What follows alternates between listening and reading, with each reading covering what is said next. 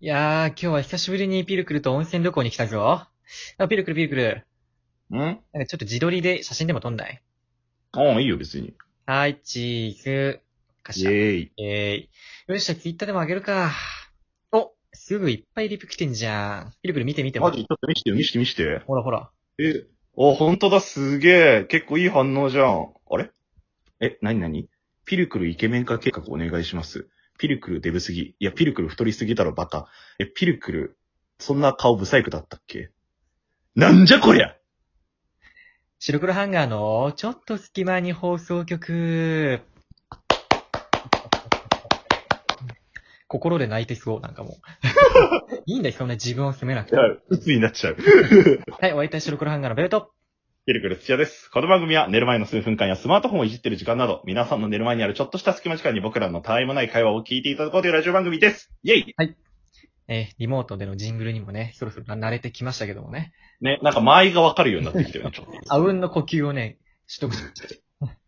で今回はねさすがピルクルがね、ちょっとお話ししたいことがあるということで。そうなんですよ。ちょっと思ったことというか、ね、話したいなと思ったので、まあ、し先になんかタイトルみたいな感じで一言言いますってもらうと、今回のトークテーマはこちら、じゃじゃん何でもイケメン化計画ってどうなのっていうことになっております。うん、イケメン化計画ですか。なんだまあ、なんか事の発端から、そのイケメン化計画って何そもそもって話をちょっといろいろしたいなと思うんですけれどもう、ん、まあ簡単に言うと、今のその価値観的に、まあ、なんか、えっ、と、アーティストさんでも、その俳優さんとかでも、女優さん、女優さんも含めたけど、何でもイケメンだったり美人っていうことがすごく一番価値があるっていう価値基準になってると思いませんかと思うんですよ。うん、確かにね。うん。別にそれが悪いとかではないんですけれども、なんかそれ以外の人も、まあ、いて、その人たちにも良さがあるから、そういう人たちの個性を潰してまでイケメンにする必要はないんじゃないのっていう俺の意見なわけですよ。うん、うん、うんまあ何があったか、まあ具体例を用いてお話しさせていただきますとう、ん僕好きな YouTuber さんがいまして、まあ東海オンエアっていうグループなんですよ。はいはいはいはい。で、東海オンエア6人組なんですけれども、まあいろいろな人たちがいて、その中に一人、あの、夢丸っていうメンバーがいるんですね。うん、夢もあるね。そうそうそう。ぜひ検索してほしいんですけれども、うんまあこの夢丸さんが、まあなんていうか、結構大食いキャラというか、うん酒飲みだったりとか、で、まあ体型もちょっとぽったぽっちゃりしてるみたいな。ああ、そういう感じのキャラなんだ。そう、戦隊もので言ったらイエローポジみたいな感じなの。 イエローポジの人がなんか、あれ、まあまあまあ、いいでしょう、まあ。まあ、いわゆるね。うん。わかるわで、まあ、その6人でわちゃわちゃいろいろやってんだけど、そのコメント欄に結構、なんか、夢丸イケメン化計画お願いしますとか、夢丸デブすぎみたいな。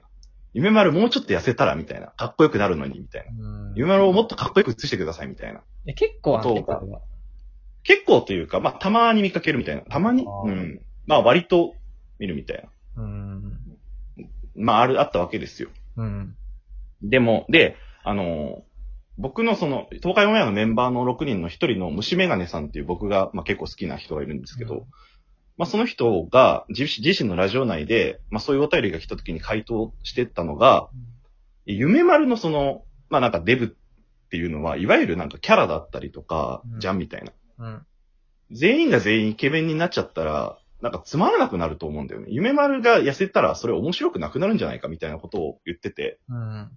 なんか俺もそれすごく納得して、うんまあそう、俺もそう思って涙をる流して喜んだわけでしょん涙を流して喜んだわけでしょん。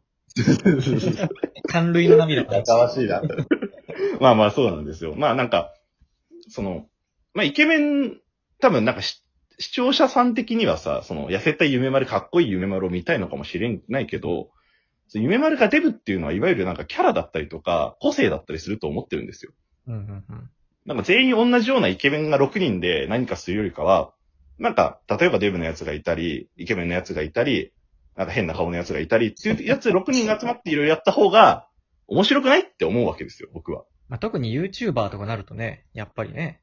そうそうそうそうそうそう。なんか全員イケメン、イケメンを見たいんだったらジャニーズ見ればよくないって思っちゃうんだよね、俺は、なんかは。まあ、どうなんだろう、その、YouTuber とかって割とさ、そんなに顔で判断されない職種だと思ってんだけど、俺としては。んうんうん割と何してるかとかさ。で、まあ、かつイケメンだったら、まあ、よりいいって感じそうそうそうレアそうシーンぐそらういそう。だと思ってるから、なんかそこまでそのなんか、顔顔って言われることはないのかなと思ってたんだけど、それこそだって、例えばヒカキンさんだって、まあ別にイケメンではないけれど、まあまあまあ。だけどもうめちゃくちゃ売れてるじゃん。まあなんか、あれじゃないゆ、まあちょっとこれ別の話になっちゃうかもしれないけど、YouTuber がアイドル化してきた弊害でもあるんじゃないと。ああ、確かにそうかもね。それはある結かも構いろいろ。。そうそうそう。なんかジゃャニーズ的な扱いをされるようになってきたみたいなところ、そうね、もうなくはないテレビとかでね、見るし。うん。うん、まあそういう弊害もあるんですけど、これはちょっとまあ、また別件になるので、 今は話さないですけど。イケメンね、まあそれは女の子だと思うから多分言ってるのは。まあまあそうだと思う、多分。まあイケメンを求めてしまうところはそれわかるんだけど、気持ちとしては。うんうんうんだから夢、そうなるとでも夢丸さんが、なんていうのかな。もし俺が夢丸さんだったら、うん。なうんん。か、あ、今の俺を好きでいてくれないのかなみたいな風には思うかもしれん。うん。うん。なんか、まあまあそう、確かに確かにね。そうえ、何結局、まあ、東海オンエアとしては好きかもしれないけど、例えばね。うん。え、今の、ここ、こことして見た俺には魅力はないのかなみたいに思っちゃうよね。ああ、なるほどね。まあもちろんね、東海オンエアなんて超人気グループですから、YouTuber、YouTube の中ではね。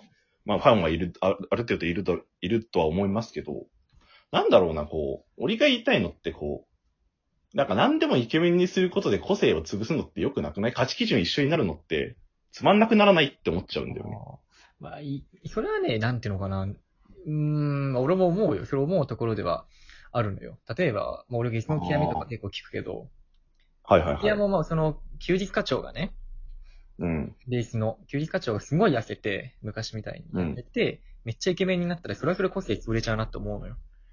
そうそうそう、そんな感じ、そんな感じ、イメージとやっしてぱは。り。うん。確かに課長、痩せてって声多分あると思うのよ、おそらく。うん、う痩ん。せた方昔痩せてた頃かっこいいんだから痩せればいいのにとか思うんだけど、確かに、うんなんか、俺はそれくる、今のが好きだから、ひっくるめて。キャラとして好きだから、変わんないでほしいなって思うところはあったりするから、うん。その何でもかんでもその、痩せた方がいいとか、イケメンになった方がいいとか、それはちょっと確かに違うかもね。ああ、そうそうそう。なんかまさに言ってくれた通りで、なんだろうな。こう例えば、これはあの、劇作家の鴻上昌司さんという方も言って、なんか本、僕本、読んだ本で言ってたことなんだけど、なんか、今の俳優さんとかって結構、まあ顔はいいじゃないですか、もちろん。ん。可愛いんだけど、例えばじゃあ原作がある小説でさ、すごい、なんかデブでカレーばっかり食ってる男の役があったとするじ ゃん。なんでカレーなんだよ。仮の、めちゃくちゃ。今イメージ出て、 仮の話ね。うん。あったとするじゃん。で、その人を、例えばじゃあ福士蒼太がやるのってどうなのっていう話だよ。カリーの話ね。なるほどね。仮の話だよ。もちろんか。仮のカリ、カリーの話ね。俺の話入ってる。あはい、捉えてる。 うん。まあまあ、そう。例えばだから、めっちゃ OB 役の、めっちゃ痩せてる福士蒼太っていう結構矛盾が生じたりとかするわけですよ。簡単に言うとね。あまあね、どう、確かにそうかな。うん、うん。それってなんか、まあなんか、良くないとは言わないけど、つまんなくないっていう話ですよね。海外とかだと、だからそれこそ、まあ、結構大柄な役者さんとかも、もちろんいらっしゃったりするみたいなの。そういう役に合わせられるように。ああ、まあ確かにいろんな役者さんいるわ。海外だと。そうそうそうそうそうそう。ただ日本だと結構なんていうか、イケメンな人が前提だったりとかするじゃん、確結構かにね、それはあるかもね。うんうん、わかるわ。だからなんかその、言ってしまえば戦隊ものがみんなイケメンしかいないみたいな。海外の映画とか見るとさ、洋画とかだと結構幅広いもん ね。それこそスパイダーマンの横にいるやつ ですよ。あれ名前が出てこねえんだよな。なんでだろう。あれね。あーそうそう。確かた多分、日本でスパイダーマンやったとしたら、スパイダーマンの横のやつって、例えば、あの、ねえ、ふ竹内涼真くんだったりとかするわけじゃん、わ多か分るね。わ。確かに確かに。あの、日本とかだとあんまりその、脇役とかで、なんか個性的でいいなってキャラってなんか確かに少ないよね。そうでしょう。それこそ佐藤二郎さんとかぐらいじゃん、なんか。あ確 かに。確かにそうか。なんていうか、そういういいいい意味で個性で勝負してるっていうより、のよりかは、その顔がいいかで判断されちゃってるのかな、今はって思っちゃってるの、俺は。まあでも確かにそれはもう、やっぱアイドルって存在がもう結構大きいと思う。日本特有じゃないけど。まあ、アジア。ああ、まあ、そうかうん、確かに確かに。やっぱアメリカとかだとやっぱりさ、その、割とそこ切り離されたりもするし。うん。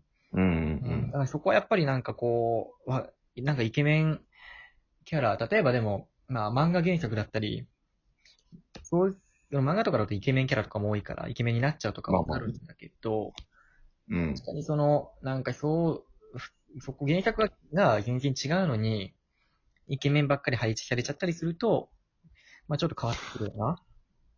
そうそうそうそうそう。うんなんかそれはなんか、そういう売り出し方したいとしか見えなくなっちゃうじゃん、なんていうか。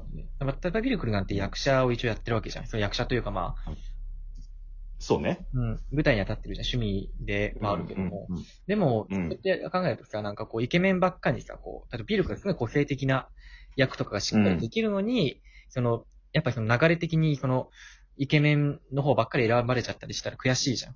顔ばっかそうり。そうそうそうそうそう。もちろんなんか、例えばそうなった時に、多分自分にも反省っていっぱいあるだろうし、うん。まあ、改良するところはたくさんあるんだろうけど、なんか、そこが大前提になっちゃうと、そもそも作品としてそれは違うものになっちゃわないのかなって思っちゃうんだよね。熱い、あれがあるわけだ。気持ちが。別に そんな、別に俺がオーディション受けたとかそういうことじゃないんだけどね。いや全部イメージだけどね、これ話してんの。うん。でもわかるよ。なんかそれこそだから白黒ハンガーもなんかさ、俺ら二人じゃん。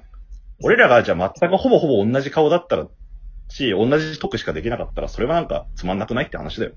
確かにね。なんか、今の二人だからいいっていうか、その、なんていうのか、ある意味二人は、その、プリキュアじゃなくて、あの、なんかそうそうそうそうそう。こう、特徴がそれぞれあるじゃん。うん。ピルクラピルクル、そのじゃあそれあるしねそれこそさっきの冒頭のジングルだってさ、うんじゃあベベと、俺が仮に竹内龍馬の顔でそれやってたら、いやそれおかしくねってなるわけじゃん。まあ確かにね。うん仮な話ね。だから、なんかそれは、個性と、そのイケメン化っていうのはまた別なのかなって俺は思ったよっていう、そういうお話です。おーなるほどね。さすが。